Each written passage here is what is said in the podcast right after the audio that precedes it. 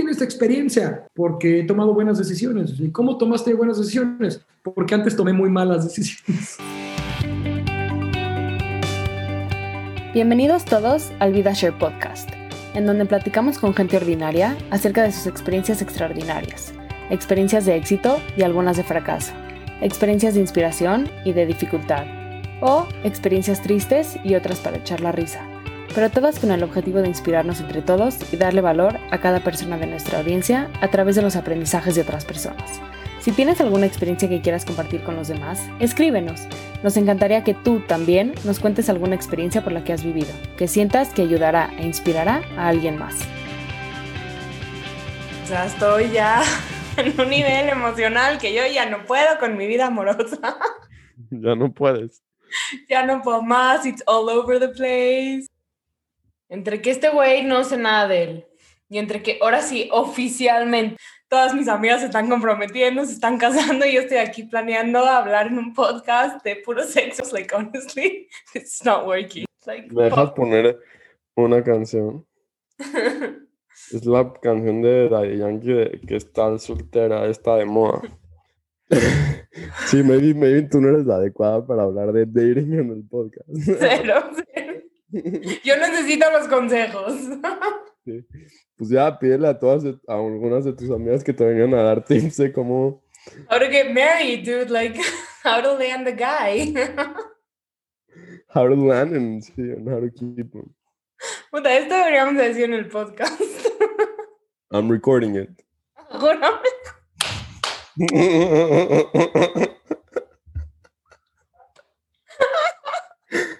Creo que lo estás grabando, neta.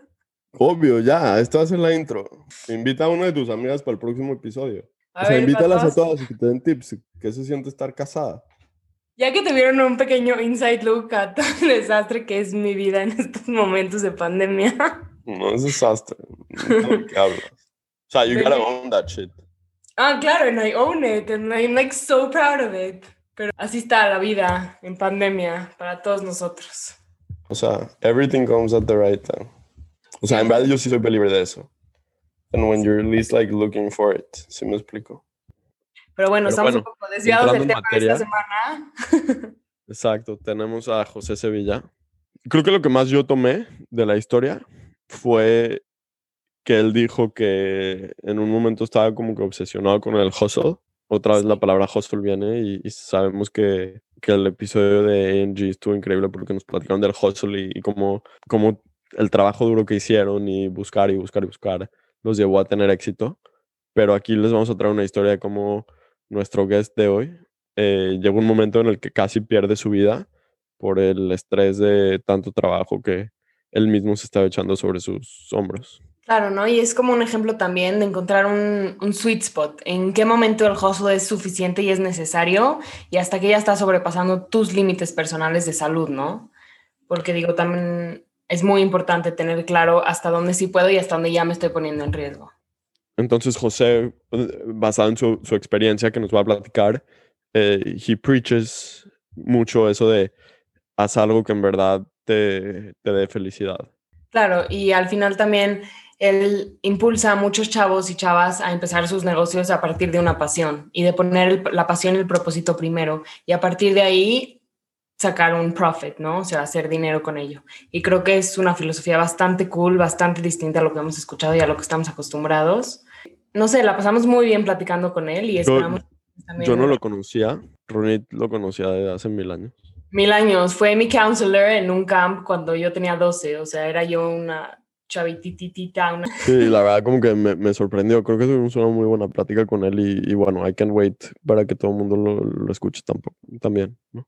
Sí, y por favor déjenos sus comentarios, sus reviews, todo. Aquí estamos para escucharlos, ya saben, por DM. Exacto, y acuérdense si, si son una sex therapist o una relationship coach o algo así, escríbanos porque creo que Ronit son muy necesitadas.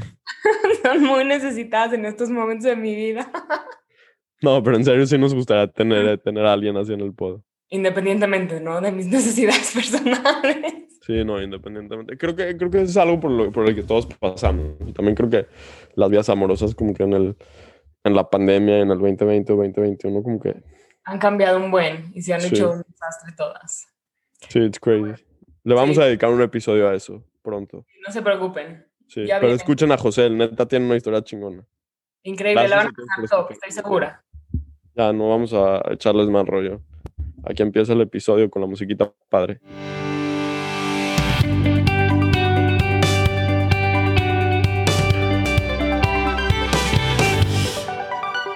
Ahí, ahí te mandé un meme el otro día, Ronit, que era de un... que decía que los podcasts son como los bebés. que Son súper fáciles de hacer y probablemente no todo el mundo debería de Sí, hacerlos. han de tener uno. Exactamente. Eh, pero bueno. Bueno, en Zoom, obviamente, y Zoom nos manda el recording.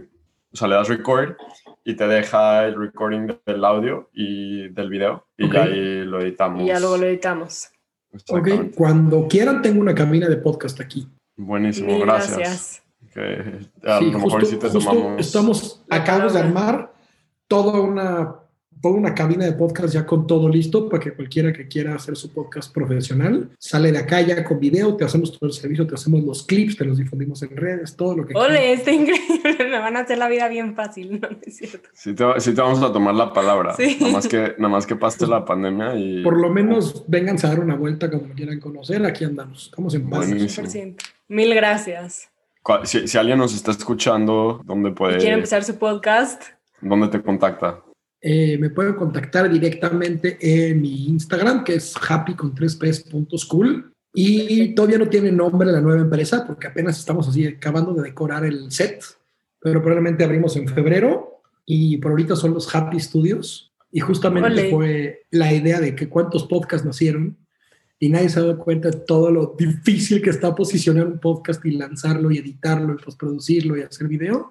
Pues decidimos dar el servicio para alguien más. La verdad está padrísimo porque sí cuesta bastante trabajo. O sea, nosotros que, digo, apenas empezamos, nos está costando la vida posicionarlo, pero ahí vamos, poco a poco.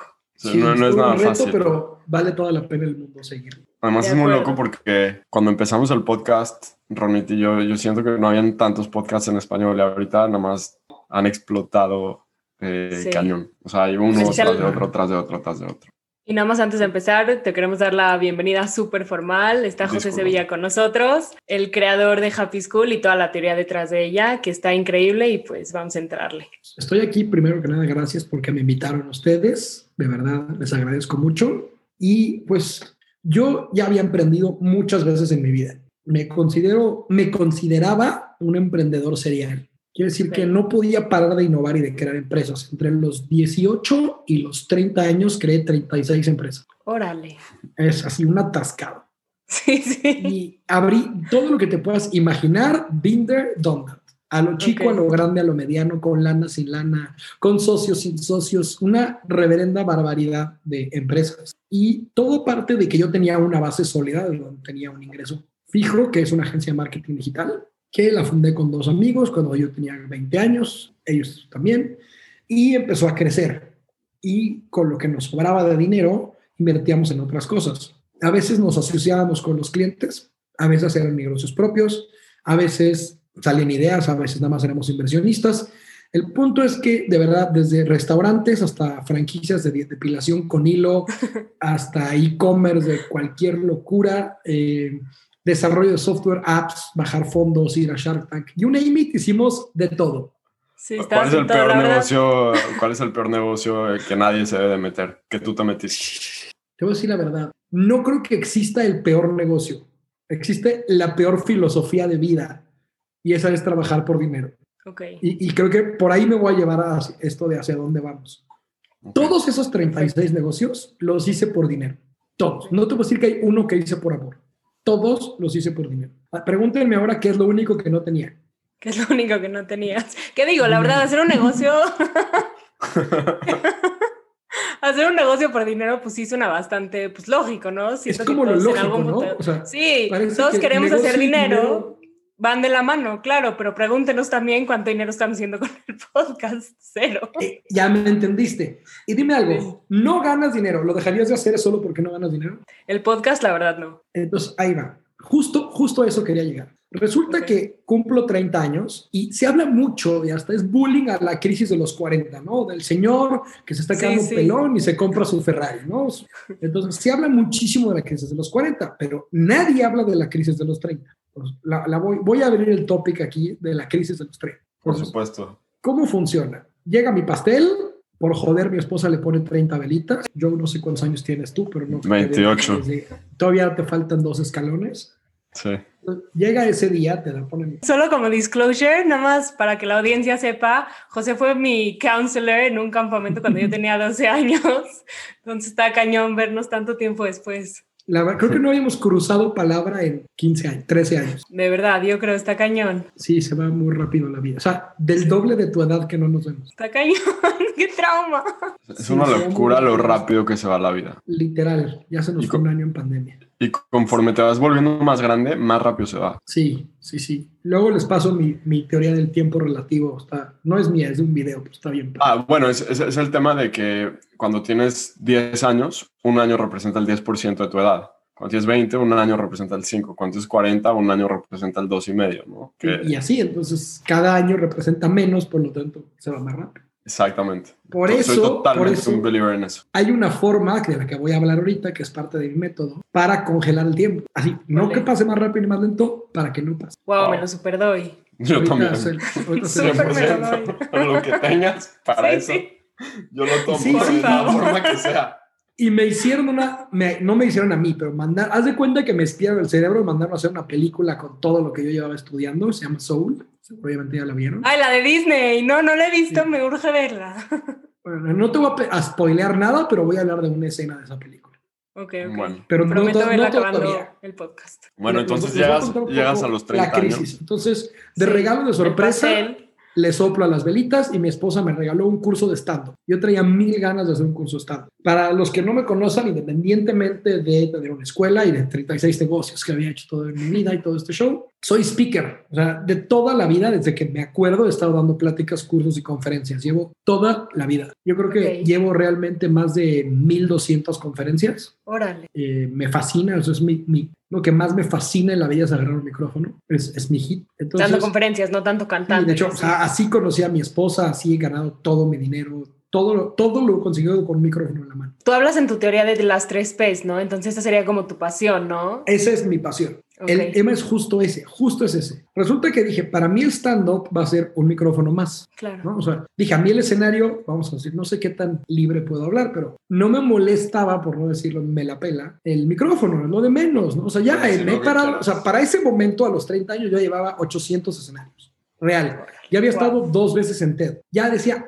ya, me da igual un escenario más. El punto es que por fin me reviento contra un reto diferente. Educar en el escenario es una cosa, hacer reír en el escenario es otra. Es un reto que yo nunca había vivido en mi vida y les prometo que la graduación del curso fue en un escenario que para mí era chiquito. Vamos a suponer que había 100 personas, de las cuales todos eran los Friends and Family de los que nos íbamos a graduar ese día. Y todos esperaban un nivel muy bajo, muy bajo de calidad Chiste. de los chistes. Porque éramos Sí, o sea, no novatos. esperando ajá, a Sofía Niño No, no pagaron el show. Sí. O sea, dijeron, ya, nos vamos a reír por compromiso y alguien nos hace reír más. Ok.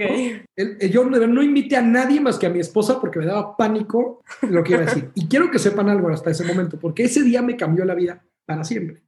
Quiere decir que pasaron dos cosas. Primero es, me fue mejor de lo que pensaba, pero nunca en mi vida, ni en mi boda, había estado tan nervioso. Nunca. Así que las manos me temblaban, se me iba a caer el micrófono, todo mal.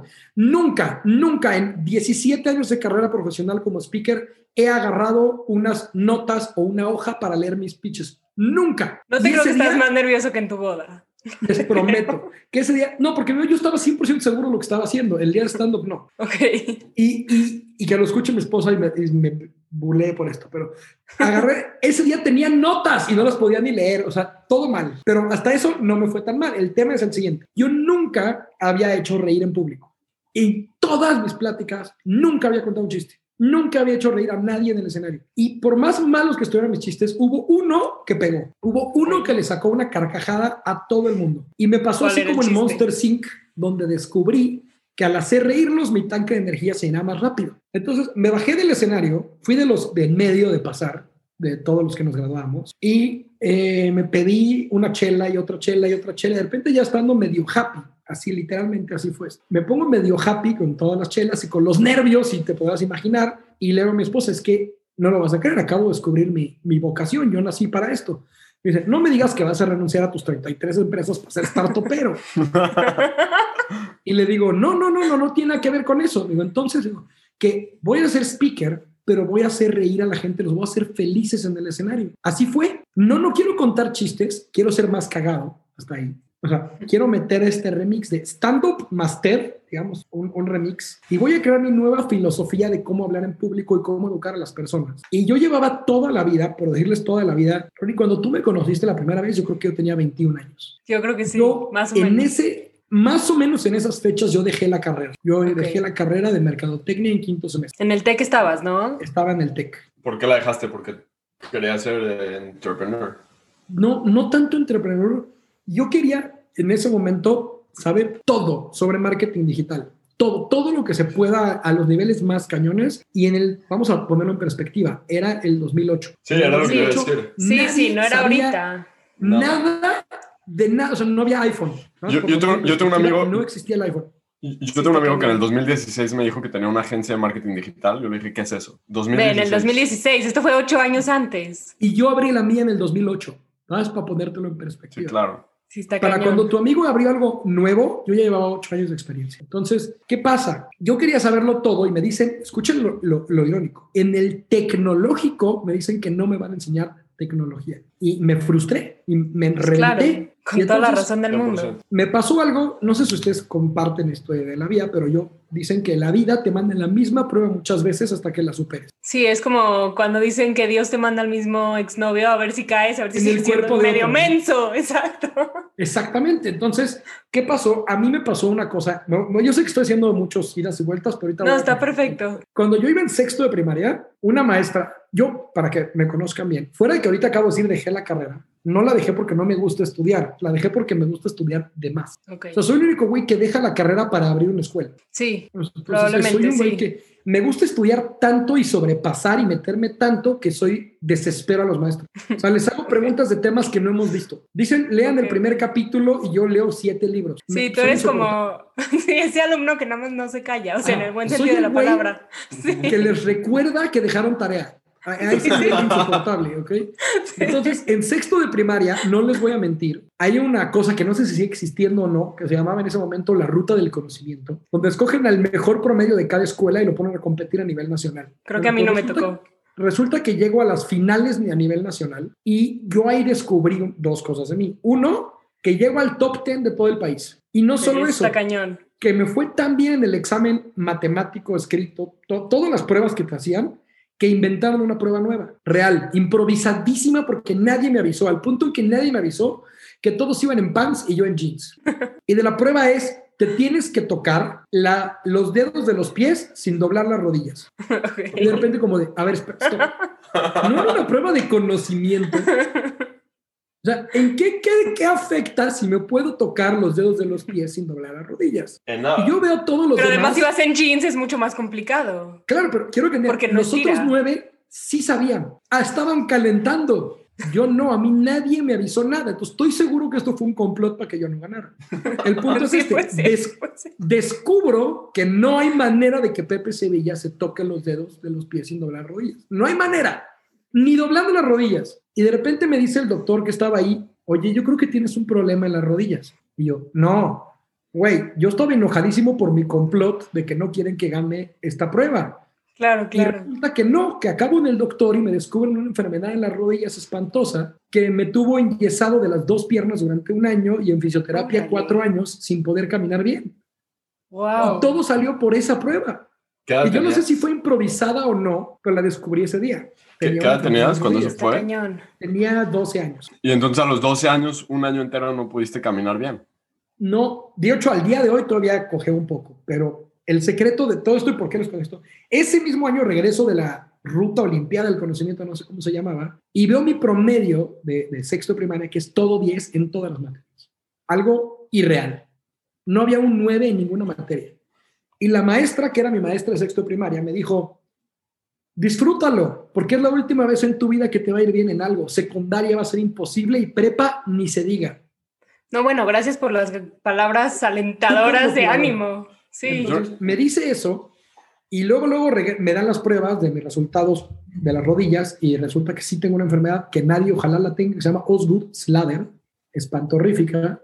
Te salen huesos extras en la rodilla y te los tienen que quitar y es horrible, pero no te pueden operar porque estás muy chiquito, es un desastre. El punto es que paso, acabo secundaria con 10 cerrado en 10 en todas las materias. Lo primero que hago tres años después es que agarro mi boleta, busco a la maestra de sexto de primaria 100%. y le digo, Aquí está. "In your face, toma, cómetela.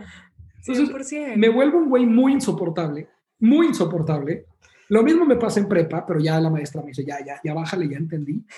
El problema es este. Imagínense que este güey llega a quinto semestre, va increíblemente bien en la carrera y de repente hay un snap aquí en su cerebro que se descompone y dice, deja de estudiar. Sí, como que no hace ¿Cómo? sentido.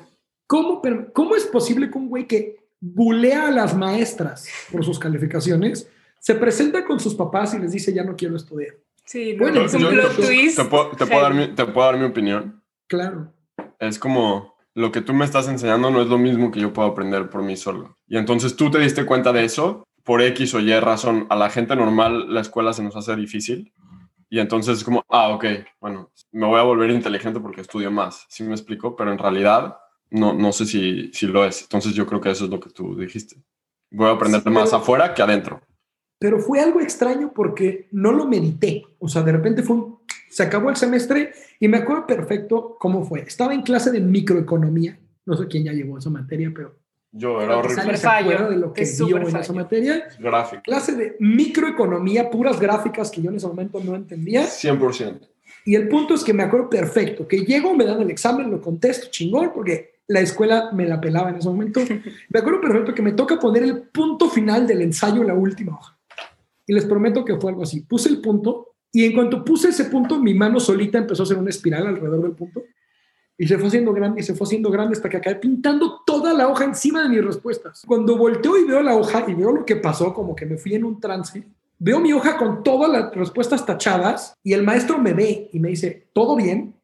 Y le digo, sí, pero sin una pausa total. Y me dice, sí que, güey, te acabo de ver rayar todo tu examen contestado. Y sabe que tengo 10 de promedio. Me dice, ¿qué pedo contigo? Y en ese momento agarro mi examen y lo, ya sin ver lo que faltaba, voy, me lo paro y le digo, ¿le puedo decir algo, profe? Y no me acuerdo ni cómo se llamaba esa maestra. Creo que este fue el último examen que hago en toda mi vida. Ya me voy. Dice, pero ¿cómo, güey? Medio semestre, vas en quinto, o sea, vas en quinto Sí, semestre, sí. falta toda la vida. Le digo, no, acabo de tomar una decisión de que ya no voy a estudiar. Y me dice, pero a ver, No estás güey. o sea, ¿cómo? No existe esto de no estudiar. Aparte, no solo no va a estudiar, alguien que tenía el track record que tú tienes. Y decidí esto en cuanto puse ese punto. Y es real, ya pasaron 14 años y no he vuelto a hacer un examen. Y nunca regresé a la escuela. Está heavy. Fue como eso, de esos momentos que la gente, la verdad creo que nos pasa muy pocas veces en la vida, pero de esos momentos que te llega una iluminación de no sé dónde que dices ahorita. No sé, creo que no me ha pasado nunca, desafortunadamente, o a lo mejor sí no me he dado cuenta tan conscientemente. O a lo mejor afortunadamente no te ha pasado. Por eso, por eso. Entonces, Sí. no sé. Es así, es un momento extraño porque no lo podía explicar. Ahora imagínense que llego a mi casa, mamá, papá, ya no quiero estudiar. Y primero que nada, se murieron de la risa. Sea, olvídate que se enojaron. Me dijeron, ¿qué es Día de los Inocentes? ¿O qué, qué, qué, qué onda contigo? O sea, eres el güey más matado que conozco. O sea, estudias por gusto en vacaciones. ¿Cómo que ya no quieres estudiar? Les digo, no, no, no. No dije que no quiero estudiar. Dije que no quiero ir a la escuela. Que son dos cosas muy distintas. Son dos cosas diferentes, pero parece que dijiste lo mismo y no es cierto. Claro, claro. Les dije, lo que pasa es que estoy harto de que me digan qué estudiar y cuánto estudiarlo y quiero ir a mi propio ritmo. Nunca iba a mi propio ritmo. Y me dicen, ¿qué significa eso, güey? ¿Cuál es tu ritmo? O sea, me dicen, Claro. normalmente, si todo el mundo conoce a alguien que dropeó la carrera, no es tan irreal.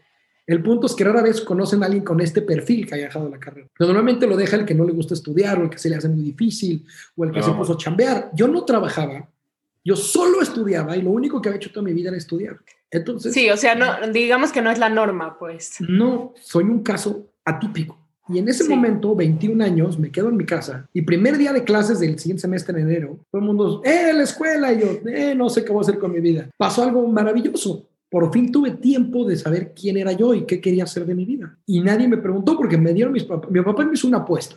Y fue de lo mejor que me pasó en la vida. Me dijo, te propongo algo. Si en seis meses no haces algo de tu vida, estudias lo que yo diga, donde yo diga, pero tú lo pagas. Y yo así como, ¿qué? ¿Cómo no entiendo? Decir, si yo digo que vas a ser boleador de zapatos en Tlanepantla, en la escuela oficial de voladores de zapatos, va y tú lo pagas. Yo, va. estoy tan seguro de que no hay manera de que yo pierda esa apuesta que te acepto lo que tú quieras. Wow. Y pasaron seis meses, empecé a escribir un blog cuando nadie escribía blogs. Sí, empecé pero nada más una pregunta, en esos seis meses, ¿no te dio en algún punto como ansiedad que dijiste, híjole, a lo mejor sí cometí un error, a lo mejor no debí de haberme salido de la escuela? Sí, todos los días. Ok. Pero, pero, pasa... Te voy a decir una frase que no escuché en ese momento, que la escuché millones de años después, pero entiendo, la, entiendo esa frase hoy. Y es como si me la hubieran dicho en ese momento.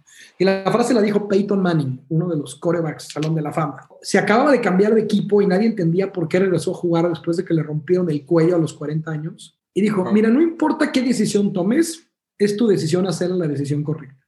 Es muy verdad. No, es Y muy la verdad.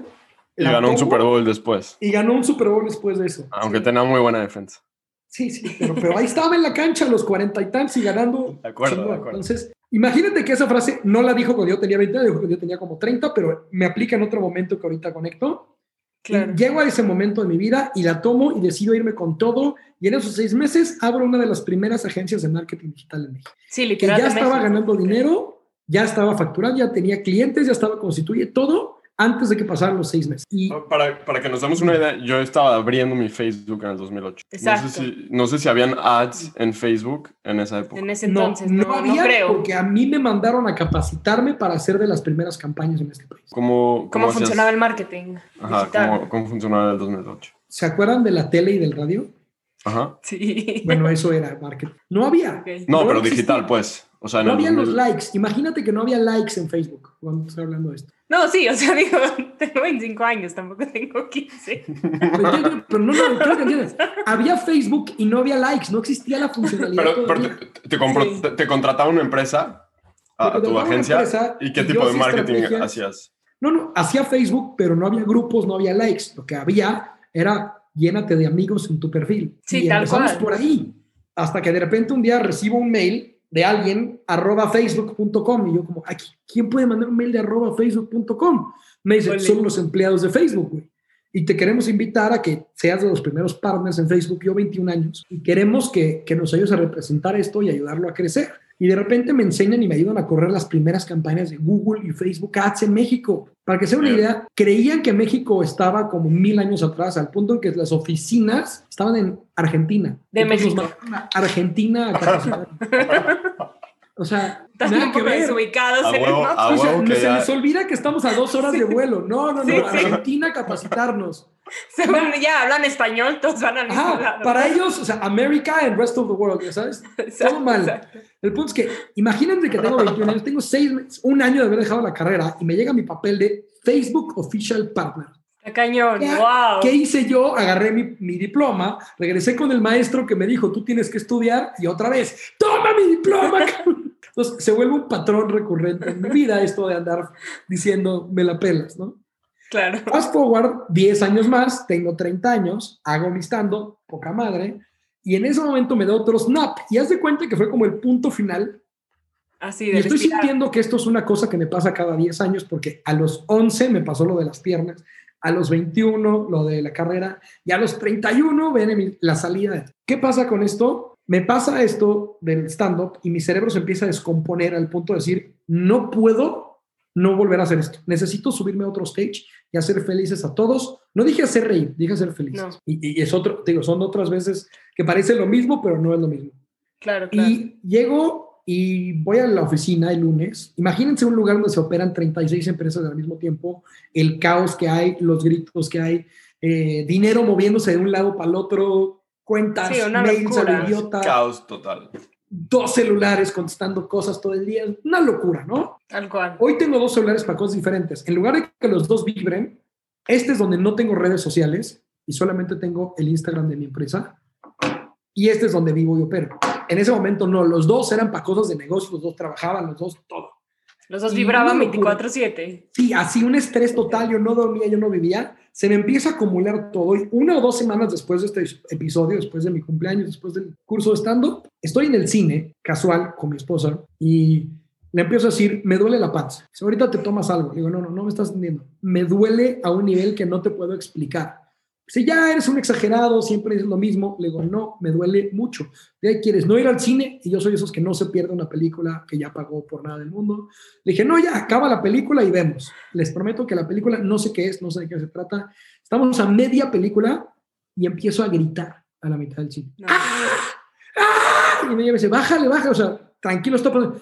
Y no paro de gritar, al punto en que grito tan fuerte que colapso. Así, se me fue el aire, No lights out, y me reviento crees? contra los asientos de enfrente. Me quedo inconsciente a media película, prende las luces para la película Claro. y vienen unas Ambulancia. ambulancias por mí, me sacan en camilla y yo desperté dos días después. ¿Cómo crees? Qué miedo. Despierto, pero yo creo que me fui a otra dimensión. Yo creo que me morí o algo en esos dos días porque no sé qué pasó. Cuando por fin abro los ojos, digo, la película, el cine, me dicen, güey, era domingo, es martes. Dios, si estás en el ¿Qué? hospital. y me No, empiezan no. a hacer pruebas para que regrese en mí, que me acuerde todo, y, y sí. Y les digo, no, espérate. Y de repente volteo y veo a mi esposa llorando, a mi mamá llorando, todo el mundo despedazado, y, y no podrían creer que estaba vivo, y yo no podía entenderlo. Y de repente lo primero que hago es, pásenme mi celular, pásenmelo ahorita, quiero ver qué pasó en dos días, un fomo total de, el mundo se cayó. Del Claro. trabajo. Y lo primero que me dice el doctor es, no hay manera de que yo te dé tu celular. De Digo. ¿por?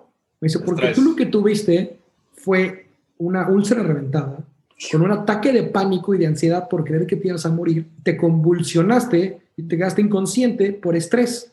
Tuviste un episodio de estrés durísimo. Dice, y justamente yo creo que tu celular, y más si ves todo lo que ha llegado estos dos días, y más la crisis que no trabajas en dirigiendo 36 empresas, no quieres ver lo que está pasando ahorita. Entonces, eh, necesito pedirte un favor, y me lo dijo el doctor con estas palabras. ¿Te quieres volver a morir? Qué fuerte. Así, volver a morir. Por eso les digo que la película de Soul me hace todo el sentido del mundo. Sí, Digo, pero así, que te lo pregunte un doctor tan Pero directo, estando en una, o sea, en el hospital. No me dijo te quieres morir, me dijo volver a morir. Le digo, no, yo creo que si ya me regresaron a este mundo es por algo. Y me dice, perfecto, pues te voy a pedir un favor. Lo que sea que te esté causando este nivel de estrés, lo tienes que dejar de hacer. Y yo así como de, pero es todo, o sea, literal es todo, todo. Es lo vida. que mi vida, es lo que he Dejo de construido, hacer claro. todo y me dice, tú decide, esto no es vida. Y me da un ataque, porque me quedo, y aparte quería hacer muchas cosas, soy muy ansioso, y estoy enchufado en la cama, en, ya saben, en bata, y no me puedo mover, haciéndome pruebas y viendo que regrese en mí. Y lo único que puedo pensar en mi cabeza es, me urge regresar a lo normal, sin darme cuenta que regresar a lo normal me va a volver a matar. Y en ese momento, sin decirle a nadie, otro snap en mi cerebro,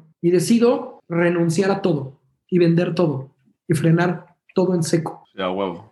Entonces, llego a la oficina por primera vez después de este episodio y pasaron dos cosas. La primera es, nadie de los que yo consideraba relevante en mi vida, fuera de mi familia, me fue a ver al hospital. Y eso me pone a pensar, dije, espérate, espérate, yo los puedo odiar por no ir a verme, pero ¿qué les habré hecho yo para que no me quieran ir a ver?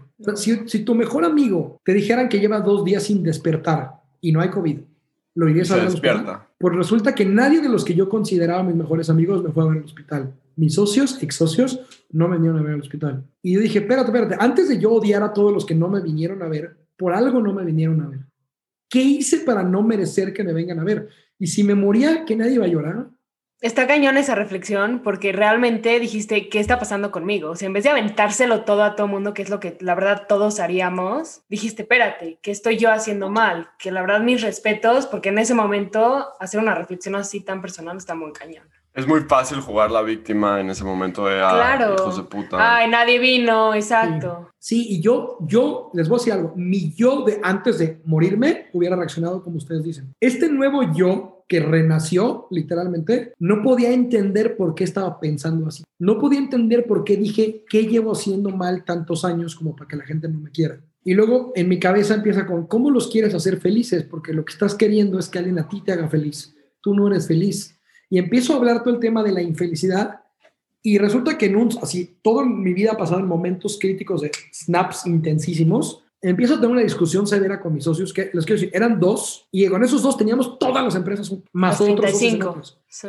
Les, les digo, vamos a comer, algo no está bien, necesito hablar con ustedes. y llego y, y no puedo hablar, de que no sé cómo expresarlo y no lo había comentado con nadie. Y de repente, sin, sin tarjetas amarillas, les digo, me quiero salir. Ah, sí. ¿Salir de qué? De, de todo. No existe salirse de todo. Pepe, esperas un chingo de cosas, trabajas en un chorro de lugares.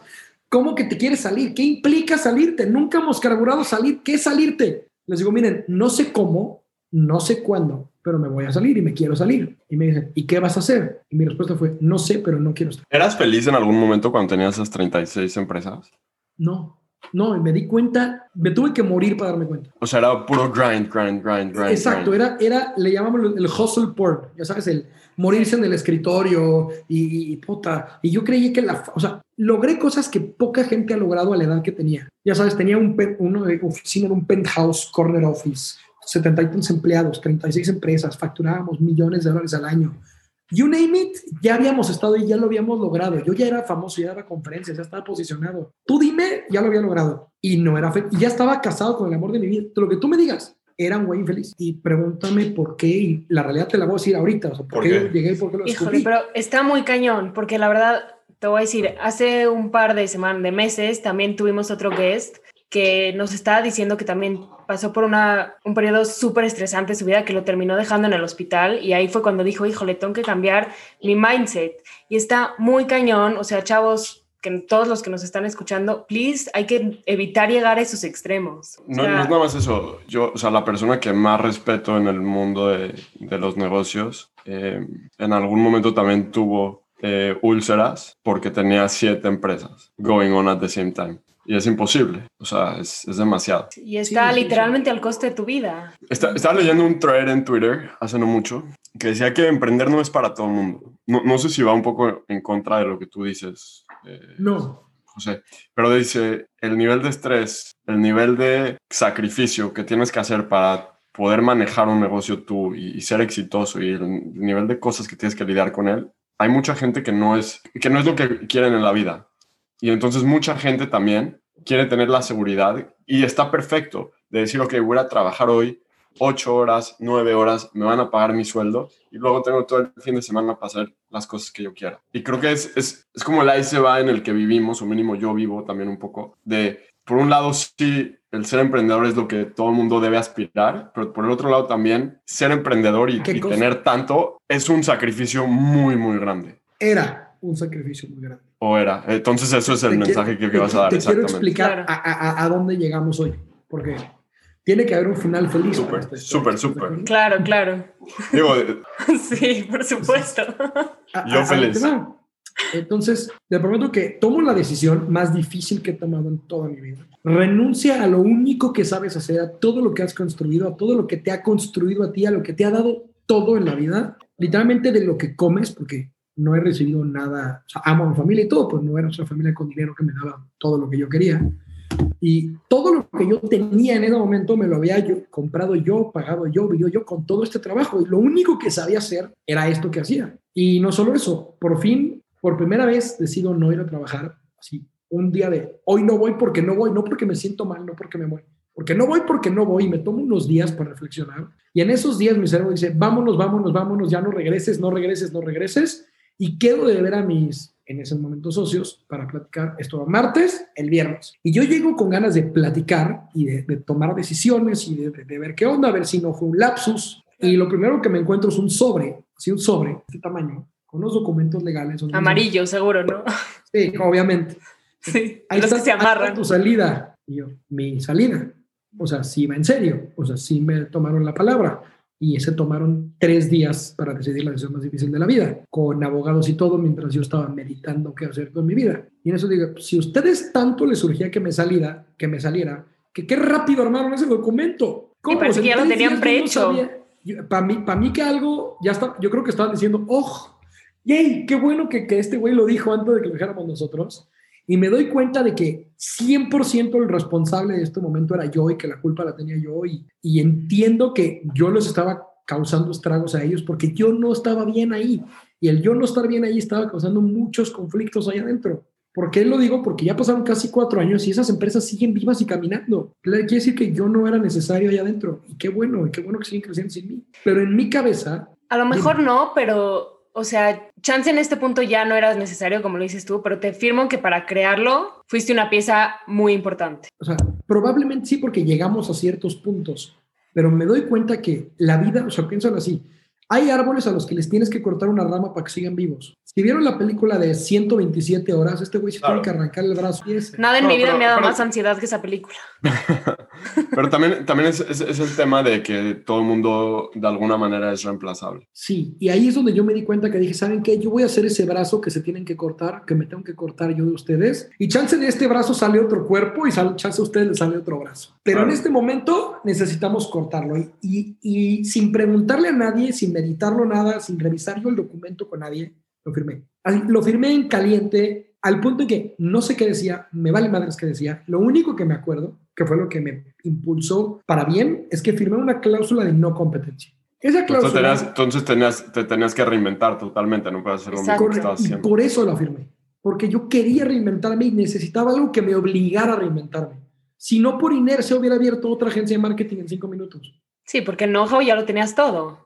Claro, y aparte ya estaba posicionado, le marcaba a los Claro. clientes, me los robaba en cinco minutos. Y no, Claro, claro. y, y yo necesitaba reinventarme. Lo que no sabía era hacia qué me iba a reinventar y qué iba a pasar ahí. Entonces le pido coaching a un amigo que es coach. Nos vamos a desayunar después de todo este show y me dice, mira, esto es, te va a sonar extraño, pero quiero ponerlo así porque esto que yo ya me lo dijeron, ahora yo se lo digo a mucha gente que está pasando por lo mismo. Y aplica para dejar un trabajo, aplica para dejar una relación, aplica para muchas cosas. Dice, después de tantos años de esclavitud, no importa si le quieres llamar así al trabajo o a la relación o al encadenamiento que tenías con algo, no puedes llegar a la tierra prometida luego, luego, porque no estás listo. Necesitas pasar por 40 años en el desierto. En esos 40 años en el desierto te vas a descubrir, te vas a reinventar, te vas a fortalecer, vas a dejar el odio por la tierra pasada para encontrar el amor por la próxima. Sí, tiene sentido. Digo, hay gente que lo hace muy bien. Y no te, o sea, 40 años en el desierto son 4 horas. Pero Exactamente. Yo creo para mí que fue los un 40 año. años son súper relativos. Cada quien. Sí, sí, o sea, es simbólico los 40 años. Exacto, Claro, exacto. claro, por supuesto. Pero en mi cabeza fue un año. Fue un año en el que hice todo tipo de estupideces. Me quemé todo el dinero que tenía. Traté de hacer un millón de proyectos. Hice malos proyectos, malas sociedades. Me cambié de oficina cinco veces porque no quería estar en mi casa cuando mi casa estaba vacía en cuatro cuartos. O sea, todo mal. A mi esposa seguía yendo a la universidad. No teníamos hijos y mi casa estaba vacía. Y yo iba y pagaba rentas en las oficinas para sentir que estaba trabajando. Claro. Y, muchas estupideces. De repente, sin tener proyecto real, de repente éramos 11 personas en un equipo que se dedicaba a nada y luego córrelos a todos y vuelvo a inventar. Un desastre total. Sí, pero siento, o sea, entiendo que fue un desastre y todo, pero siento que a veces el, desastre es necesario. O sea, Sí. yo personalmente, si no, o sea, en ciertos periodos de mi vida, si no he pasado por ciertos desastres, no sería la persona que soy hoy. Sí, necesitas el caos para, para volver a encontrar un poco de normalidad y luego caos y normalidad. Y- Exacto. Y no es nada más los desastres, es también un poco la normalidad de la vida. Las cosas no son fáciles. No te vas a ir de un trabajo que era exitoso y vas a poner tú lo que quieras y va a ser ex- exitoso al, al mismo día o al día siguiente en otra cosa totalmente diferente. Hay una curva de aprendizaje, ese tipo de cosas. Y, y sí, ¿no? O sea, la vida no es éxito, éxito, éxito, éxito. Qué huevo. No, No, de hecho, tengo una negación contra la palabra éxito, porque en mi cabeza la palabra éxito trae la palabra éxito adentro. Y según yo, si estás muy feliz, ¿por qué te quieres ir? ¿Por qué te quieres salir? ¿Por qué quieres que se acabe? Y es totalmente relativa la definición del éxito. Sí, por supuesto. Entonces, chequen cómo pasa esto. Pasa un año de caos total. Y en ese año me acabo todo mi dinero. Cada centavo que tenía en mi vida se fue. Me comí lo que tenía de ahorros, me tomé lo que me compré mis acciones de las empresas, todo, todo, todo, todo. Y de pasar a tener 36 empresas caminando, facturando exitosas, pasé a tener cero con cero pesos, con cero centavos, con una crisis existencial de la chingada, con una depresión horrible y sin saber cómo iba a mantener mi vida, a mi familia. Y ya llevaba cuatro años de casado y una presión por hijos, hijos, hijos, hijos todos Claro. los días. El punto es este. Me invitan a un viaje a Chicago en un tour de innovación espectacular. Siempre había querido ir. Y de repente regreso de ese viaje emocionadísimo y al otro día me iba a Cancún de aniversario con mi esposa. Y en esa noche solo toqué México, cambié de maletas y me fui. En esa noche toco México y mi esposa me dice, estoy embarazada.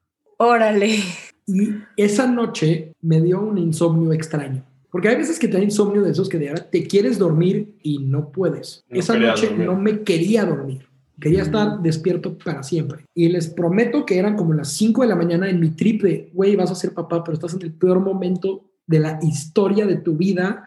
Estás tocando fondo, estás valiendo madres. ¿Cómo vas a traer a alguien al mundo? Pero por otro lado, si quieres ser papá, si te mueres de ganas, ya era lo que sigue en tu vida, pero te estás muriendo de miedo y no lo puedes expresar. Y me llega así, iluminación divina, baja un mensaje, que se los voy a decir, se lo digo a todo el mundo, porque lo digo en todas las pláticas que doy, me llega esta imagen y me visualizo, les prometo que llevaba un día de embarazo. No hay manera de saber si es niño o niña, pero yo sabía que era niño. Lo vi en mi sueño. Y le dije, hijo mío, es más, aquí está el chamaco, ahorita se los. A ver. Eh, le dije, hijo mío, te prometo que yo voy a hacer mis sueños realidad para enseñarte que en esta vida tú también puedes hacer los tuyos. ¿Y cuál era ese sueño? Esa era la pregunta, qué pendejada acababa de decir, cuál era mi sueño. Y me doy cuenta que mi sueño era el siguiente. Yo dejé la carrera porque no me enseñaban lo que yo quería. Trabajé 12 años en cosas que no quería. Y todo porque todo el tiempo estuve siguiendo instrucciones de que había un camino que seguir preestablecido. Y en Porque te iba a llevar a dinero. que me Pues. iba a llevar al éxito, que era el dinero, que ya había tenido y ya no quería y ya había perdido. Pero para los estándares del mundo, De la el, sociedad. sí. el lugar en donde yo vivía, la casa en la que yo vivo, el coche que yo manejaba y la ropa que me ponía era donde yo tenía que haber llegado y llegué rápido. Claro, y es el éxito y es la felicidad según como se supone que tiene que Ahora ser. resulta que al perderlo todo, todo, todo y quedarme sin nada, ni mi coche, tuve que vender el coche, así, descubro a qué carajos vine. A crear la escuela que nos va a enseñar al revés. La escuela que nos va a enseñar primero qué es la felicidad, cómo funciona, cómo conseguirla y cómo desde la felicidad vamos a cambiar nuestra vida y la de los demás. Me llegaron infinitos flashbacks al episodio de José Manuel Sardain. Sí, cañón. Este, porque literalmente es la misma historia. Él no fundó una Muy escuela parecida. de felicidad, No. pero sí encontró como que un camino de, de, ah, me gusta tomarle fotos a animales y, y empezó a como que una agencia de fotografía de animales y, ¿sí, Sí, me entiendes? Pero ¿sabes a que me llama mucho la cuenta- atención? Cuéntanos, dime, dime. Que tie- o sea, que tenemos que llegar a estos puntos tan bajos para darnos cuenta de que la felicidad no está ahí. Porque No es ahí. recurrente. O sea, No. está cañón. era lo que te iba a preguntar, o sea, ¿cuál es el mensaje detrás de Happy School? Justo, o sea, justo sobre lo que quiero llegar. Los- Echarnos el o sea, speech y el sales. si no les contaba esta historia que tomó una hora en llegar hasta acá, era imposible entender de dónde llegamos a la felicidad Claro. una escuela para la felicidad y para el emprendimiento con la felicidad. No nada más la felicidad.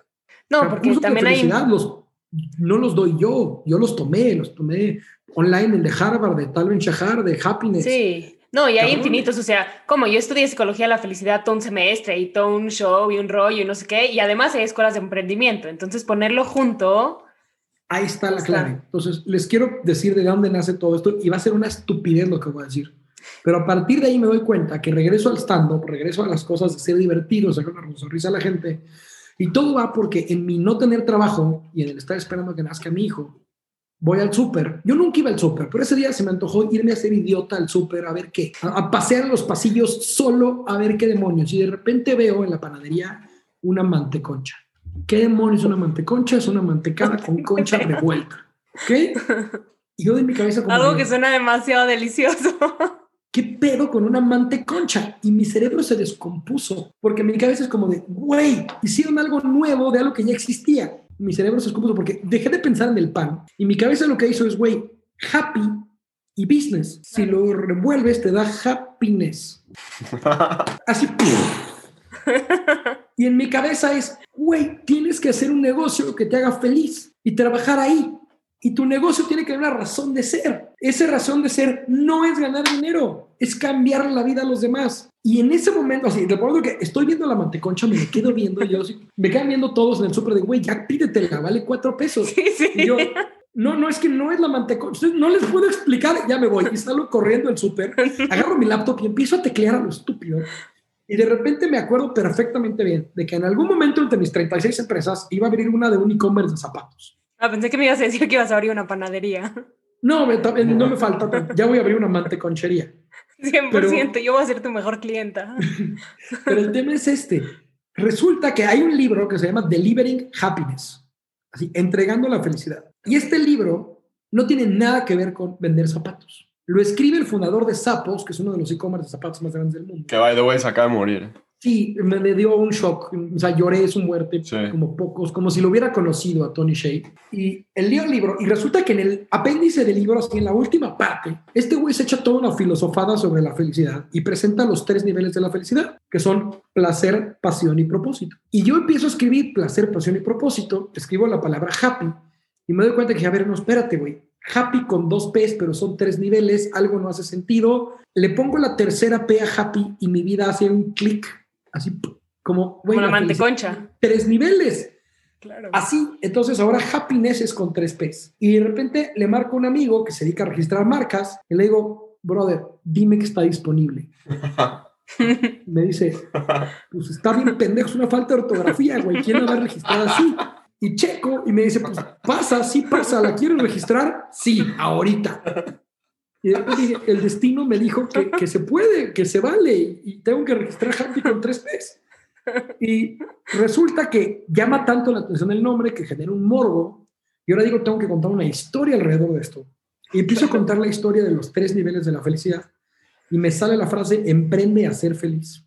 Y lo vuelvo un mantra de vida, donde em- emprende a ser feliz. Y luego, estudiando la felicidad, me doy cuenta de una frase que dice, ¿cómo tienes experiencia? Dice, "Eh, porque he tomado buenas decisiones. ¿Y cómo tomaste buenas decisiones? Porque antes tomé muy malas decisiones. claro. Entonces me doy cuenta de esto y empiezo a estudiar muchas cosas y resulta que con toda la ciencia de la felicidad llego a dos palabras, dos palabras griegas que definen todo. Una se llama acracia y la otra se llama arete. ¿Qué Dije, significa? a ver, ¿qué pedo con estas palabras? Resulta que acracia es esto. Acracia es saber exactamente lo que tienes que hacer, tener todos los medios para lograrlo y hacer exactamente lo opuesto. Tengo tarea, tengo los cuadernos para estudiar y decido hacerme pendejo y reprobar. Lo cual hacemos todos muy seguido. Sí, o sea, tengo los pants, tengo la playlist, tengo la rutina y no voy al gimnasio. Exacto. O sea, eso es acracia. Es, no es no poder, no es impotencia, es No, no, no. es- posibilidad total, conciencia total y negación. No hacer. No, Negación pero es una decisión. O sea, es una decisión Claro, consciente es de que no lo voy a decisión. hacer. Por el otro lado está el arete. Posibilidad, conciencia y realización. Es lo Es- opuesto, es todo el eso. opuesto, es, sí, Claro. es sí hacerlo. Entonces Ajá. tienes autosabotaje por un lado y realización por el otro. Y luego en mi cabeza dije, esto suena muy elevado y suena como que son momentos turning points en la vida. Y resulta que no.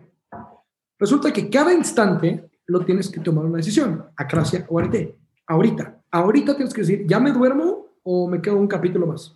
Y cada Claro. instante de tu vida, decir, ¿cómo no como eh, refresco, agua, donas, gimnasio, lo que tú quieras? Cada momento de tu vida Manteconcha. Tiene sentido. acracia Tiene sentido. fuerte. Y de Sí, repente claro. voy a dar una conferencia y presento estas palabras. Y la gente dice, sí están chingonas, pero ya no me acuerdo cuál era cuál. Pues me doy cuenta que dije, no, Pepe, stand-up, güey, así no funciona. Pues llego y bajo todo esto a algo tan sencillo como que no son acracia y arete, son hueva o huevos. Y entonces, cada momento en tu vida tienes que decidir si hueva o huevos. Y esa decisión cambia mi vida. Porque yo decido que para ser feliz tengo que decidir ponerle huevos, pero tengo que saber a qué se los tengo que poner. Pero Claro, que a veces te hace más feliz la hueva que los huevos. Claro, entonces a- a- te voy a llevar a dos niveles más arriba. Resulta que hay tres niveles de felicidad. Entonces, la pasión es el del medio. La pasión no puede ser con hueva. Entonces, eso es importante. Ahora, el problema es este. Si no le pongo hueva, pero igual quiero ser feliz, digo, si le pongo hueva, pero igual quiero ser feliz, necesito placer. Y eso me lleva para este lado. Si le pongo huevos y quiero ser feliz, necesito propósito. Porque la pasión Ajá. es un fuego. Ahí va, y me checan esto, esta, esta visualización, ¿ok? Tú tienes un fuego interno. Si lo dejas en pasión, te quema. Si lo conviertes en propósito, te prende. No sé si te sigo porque, o sea, el Siento que necesito que un white- Sí, déjame, te lo, te lo explico. El sentimiento por el cual yo troné en mi vida es burnout. Burn out. Me quemé. Lo, lo entiendo. Literal. ¿Por qué? Me dejé de prender. De ahí viene todo. Aprender, emprender, es prenderte, o sea, es en pro de algo. Cuando la pasión no le pones el sentido de por qué la estás haciendo, no tiene sentido, no tiene misión, no tiene propósito. No sé si te sigo completo. O sea, lo, lo que estoy entendiendo es que, por ejemplo, tú dices la- las tres P's, ¿no? O sea, pasión, placer y propósito. Entonces, Sí, cuando tienes pasión y propósito, necesitas huevos para desarrollar eso. cuando tienes pasión y placer, no los necesitas. Puedes echar la hueva. Que también es un camino a la felicidad. Y eso es- Claro. o sea, eso es, o sea, no, no que hay que echar la hueva, pero No, no. sí, Estaba teniendo justo hoy una conversación. Las tres. claro, ok, ok, o sea, es, es fundamental que tengas las tres, no es un camino o el otro. Eso, o sea, sí, por eso escribo happy con tres P's, porque Está siempre tienes que tener las tres. Porque si tienes pasión y propósito, pero no tienes placer, pierde el sentido. Estaba, Exacto, estaba, pues- estaba teniendo hoy justo una conversación con, con mi tía y estaba diciendo como que, que la marihuana pues hace muy feliz a la gente que la fuma, ¿no? Y entonces dije, sí, pero yo sí creo que en exceso te puede matar neu- neuronas. No sé, esa es mi como que mentalidad. Y sí, pero si eres feliz, ¿para qué chingados quieres la las neuronas? Justo por eso. Híjole. Es placer. Entonces te falta el propósito. Y las neuronas las necesitas para cumplir tu propósito. Porque también te voy a decir, un exceso de placer se vuelve una adicción y una adicción te va a llevar a un hoyo. I agree, I agree con eso. Pero si en verdad lo que queremos es ser feliz, no sé, yo, yo, yo, yo fui el mismo que le dijo, no, tú necesitas neuronas. Yo, yo se lo dije Claro. hoy hace cuatro horas. Pero te quiero dar un fundamento para que sí justifiquemos esto. El tema es este. La palabra feliz está desvirtuada. Le vamos a quitarla de la ecuación. ¿ok? Ok. Hay, dentro de los tres niveles de la felicidad, hay dos, hay dos segmentos. ¿ok? Hay un nivel de felicidad llamado joy, Sí, alegría, como le quieras llamar. Quitamos feliz. Feliz no existe. ¿ok? Ajá, Porque feliz, no importa cuál, es temporal. ok. de acuerdo. Temporal, un minuto, dos horas, tres días, no importa. Tu boda dura ocho horas. ¿ok? El matrimonio dura toda la vida. En la boda dura ocho horas. Es la diferencia entre Exacto. joy y la otra, que se llama usefulness. Suena estúpido, suena raro, suena contraindicativo, pero la felicidad de ser útil, de ser de propósito, de ser de valor para los demás, es una felicidad. El ser necesitado, el ser querido, el ser amado, es un nivel de felicidad más difícil de conseguir, pero a la vez es el que no quieres perder. El joy lo puedes conseguir tantas veces que me acabo de conseguir una coca con otra. Pero el propósito, el usefulness, ¿por qué? ¿Quién voy a ser para que alguien me necesite? O sea, sí, lo entiendo en un plano como general, porque digo, también por eso estamos aquí, ¿no? Haciendo el podcast, tratando de llegar a la mayor cantidad de gente posible, ¿no? Pero siento que si eso lo aterrizas a un plano mucho más personal, siento que estás jugando una línea muy, muy tenue entre hasta dónde es sano que te necesiten y hasta dónde tú te puedes hacer responsable por la otra persona, por la felicidad de la otra persona. Justo está, ahí está toda la clave. ¿Cuál es el tema? Existe una palabra en Swahili que se llama Ubuntu. Ubuntu es mi Ubuntu. palabra favorita, porque Ubuntu significa yo soy si tú eres, yo no soy si tú no eres, y yo no puedo ser la causa de que tú no seas. Te lo voy a profundizar un poco. Sí, En este momento yo decido vivir con el Ubuntu y hacer del Ubuntu mi filosofía de vida. De eso ya, eso es mi decisión y Happy está Claro. basado en el Ubuntu. Entonces, ¿qué quiere decir? Yo descubrí una fórmula, la cual ahorita les voy a compartir a todos, sobre cómo crear una empresa sin riesgo y sin dinero. Real, comprobada, comprobada por más de 500 alumnos. Un podcast.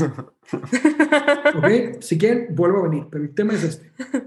Se puede. Todo lo que dijiste tiene que ser difícil, es estrés, es- no, no es para todos. Estoy de acuerdo. Bajo los esquemas tradicionales de un emprendimiento basado en el dinero. En este emprendimiento basado en el propósito, mi, mi curso se llama, no, no es que no hablo del dinero, se llama Purpose to Profits. Quiere decir que si hay profits, si hay dinero, siempre hay dinero. No lo estoy sacando de la pero pones primero el propósito. Pero O sea, primero pones el, como- propósito, o si lo quieres That's poner meaning, meaning before money, como le quieras llamar. Eso, exacto. That's fair. Entonces, ¿cómo funciona esta dinámica? Ahí va.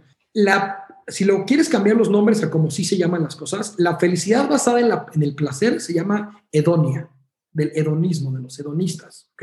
Es yo primero, mi felicidad primero, aunque sea Right. temporal, quiero una adicción a la felicidad temporal. Llámese Claro. placer, hedonismo puro. Vámonos al otro extremo. ¿Cómo se llama? Con se placer. llama eudaim- eudaimonia. Que es con placer, ¿no? No, la eudaimonia es el propósito. Ah. Es una felicidad que dura para siempre, que no quieres que se acabe. Disney decía y vivieron felices para siempre. Bueno, tienes el propósito de hacer feliz a alguien más por el resto de tu vida. Hacer feliz a alguien más por el resto de tu vida. Exacto, placer. involucrado el compromiso. ¿Ok? Quiere decir que tu propósito es que otra persona sea feliz. Ahí va. Sufre. Tú no puedes hacer a alguien feliz. Tú le puedes dar las No. herramientas para que sean felices y que ellos Exacto. las o no. Pero tú no te puedes hacer responsable de la felicidad de otros. No puedes. O Lo sea, ni de tu amigo, es- ni de tu pareja, ni de tu mamá, etcétera, etcétera. Ahí viene toda la clave. Es, hijo mío, aquí está la herramienta.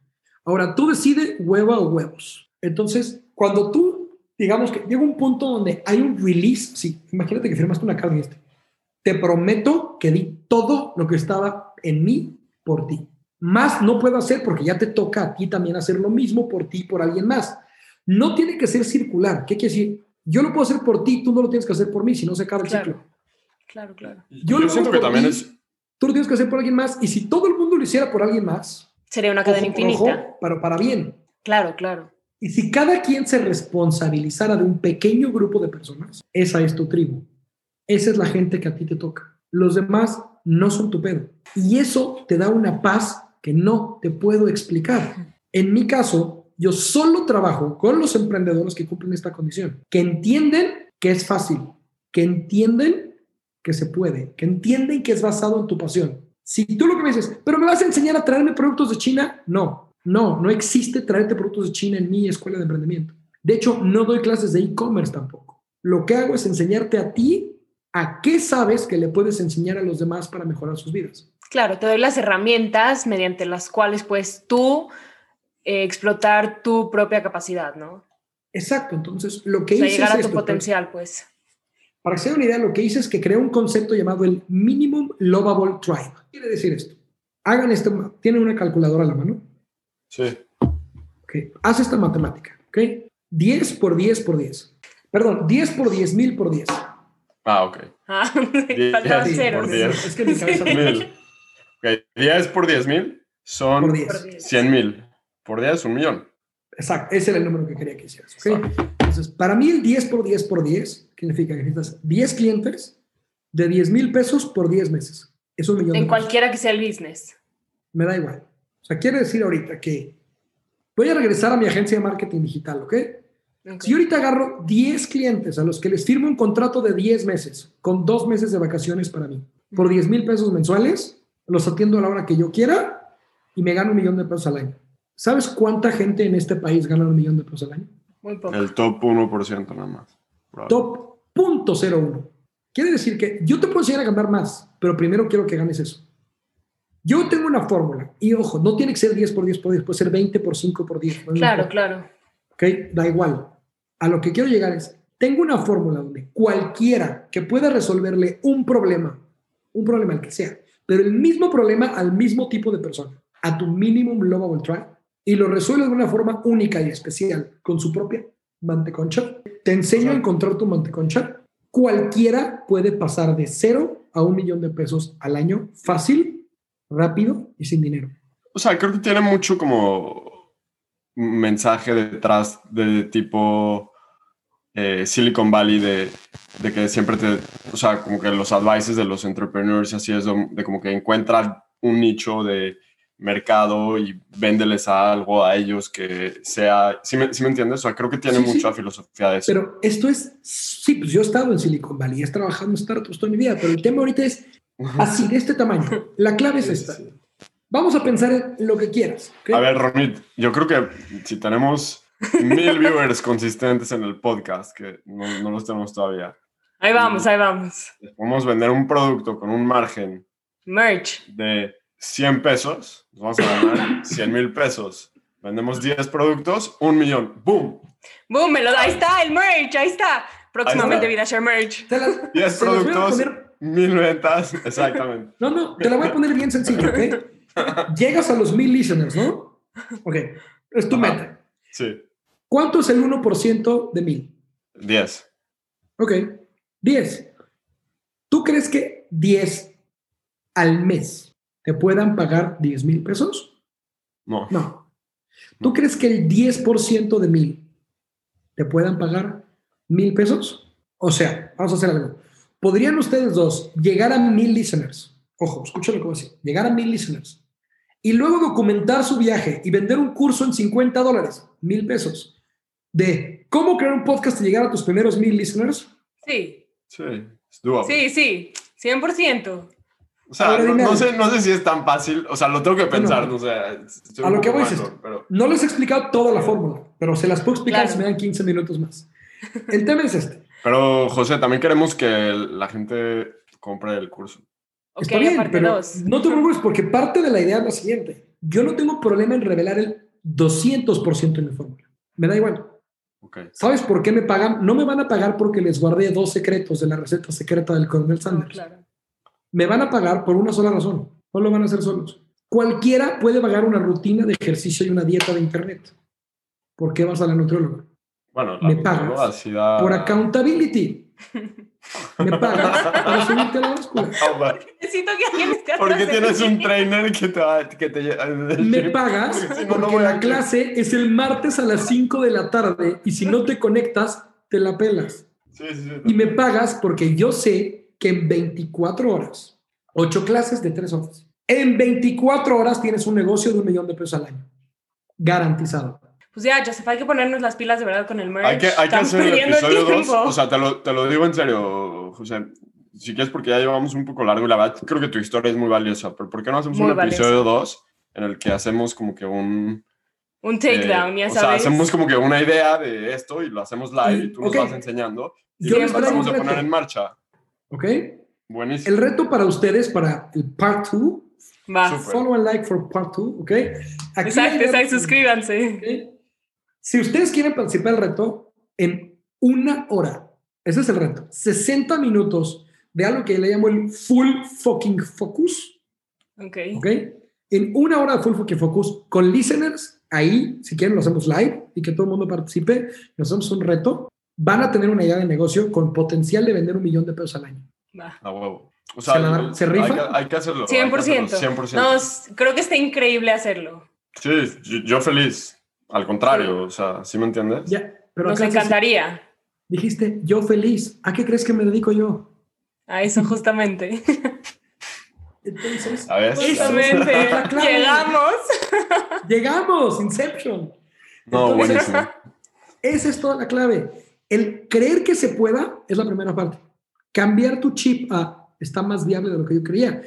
Pasaste de no sé cómo, no se puede, está difícil, a no mames, ya me vi, ya quiero una hora más. Exacto. Entonces, todo el chip, toda la clave que traigo no es emprendimiento, es un cambio de mindset. Se llama el happiness mindset. Y en el happiness mindset empiezas a ver el cómo sí se puede, el cómo está más fácil de lo que creías y más rápido de lo que pensabas. Ahora, toda la clave está en el hueva o huevos, porque las herramientas ya las vas a tener. Y como decía Ronit, yo no puedo hacer las push-ups por ti porque si las hago yo me pongo mamado yo. Exacto. Entonces yo voy a hacer eso, te voy a dar todas mis herramientas y no me importa, te voy a dar todo el secreto, no hay secreto. Cualquiera que escuche cualquier entrevista mía en cualquier podcast, en cualquier revista, en cualquier foro, revelo el 100% de la fórmula. Si siguen mi Instagram, subo lives y videos con la fórmula totalmente, no hay fórmula secreta. La gente Sí. no me paga por el conocimiento, me paga por la transformación. Vaya, güey, nos voy a pluguear tu Instagram. Sí. Este, no, obviamente este- vamos a dejarlo todo en la descripción de abajo, todos los datos, el Y a Instagram, partir la de página, hoy etcétera, acabo de lanzar etcétera. hace una hora mi página web, es happy con 3ps.mx. Buenísimo. También la vamos tu a. Instagram Y tu Instagram Es es, Sevilla. MX. No, mi Instagram Eh, no, de es el happy es happy con 3ps.school. En el personal Ok. lo tengo abandonado, nunca publico nada. Solo Ronit escribe a dar lata por ahí.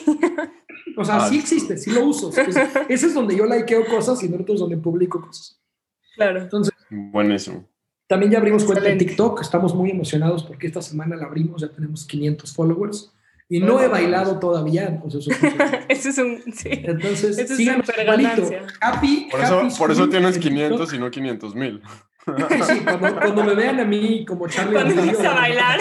Exactamente. Pero realmente esa es toda la clave. O sea, si se puede dar educación en un minuto, vamos a estar ahí. No hay límite de plataforma, no hay límite de nada. Y mi recomendación con todos es, no hay secretos. La era de la información ya se acabó. Estamos en la era de la transformación. Hay que revelarlo todo y ya nada más que el de enfrente decía tomar acción. La gente paga por la acción. O sea, piénsalo así. El rompecabezas, piénsalo de esta forma. En un rompecabezas ya sabes cómo se ve. Sí, sí, tienes Ah. la foto, exacto.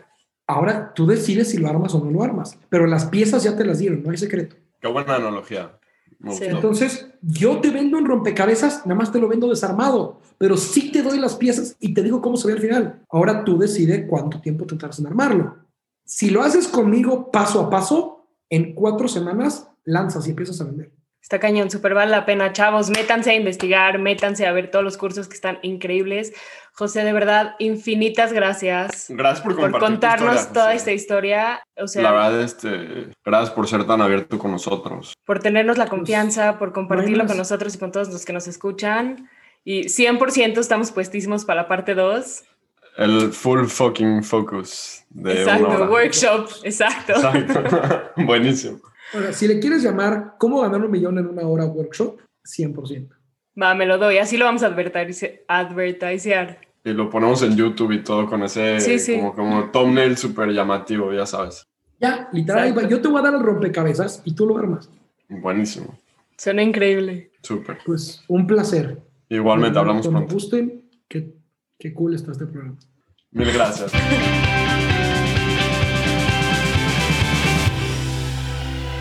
Este fue un episodio más del VidaShare Podcast.